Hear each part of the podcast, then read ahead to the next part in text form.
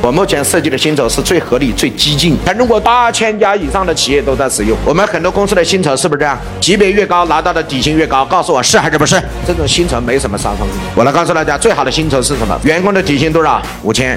经理的底薪多少？五千。总监的底薪多少？五千。副总的底薪多少？五千。总经理的底薪多少？五千。老板的底薪多少？五千。官兵平等。那他们怎么拿的不同呢？员工的核心轨道是目标，经理和总监的核心轨道是业绩，总经理和这个的轨道是利润啊，老板的轨道是现金流。底薪加每个人的轨道就是他最后的收入。我以总经理来推论，总经理每个月五千，那总经理怎样才能拿到年薪百万？非常简单，公司规定，当你产生的利润在一百万以下，你的分红比例为零；当你做到一百万到三百万的利润，你的分红比例为多少？百分之十五。当你做到三百万到一千万，你的分红比例百分之二十五。当你做到一千万到三千万，你的分红比例是百分之三十五。当你做到三千万以上，你的分红比例是百分之五十一。告诉总经理，你每个月底薪就五千块，想不想年薪百万？想不想年薪千万？我说了不算，跟你说了什么算？利润说了算。一个总经理不能拿提成，总经理只能拿利润。你是天下的大将军，你决定了公司的命运，你怎么能拿提成呢？没有提成，以什么为考核？利润为考核。所以一百万以下的利润分红为零，一百万到三百万我给你十五，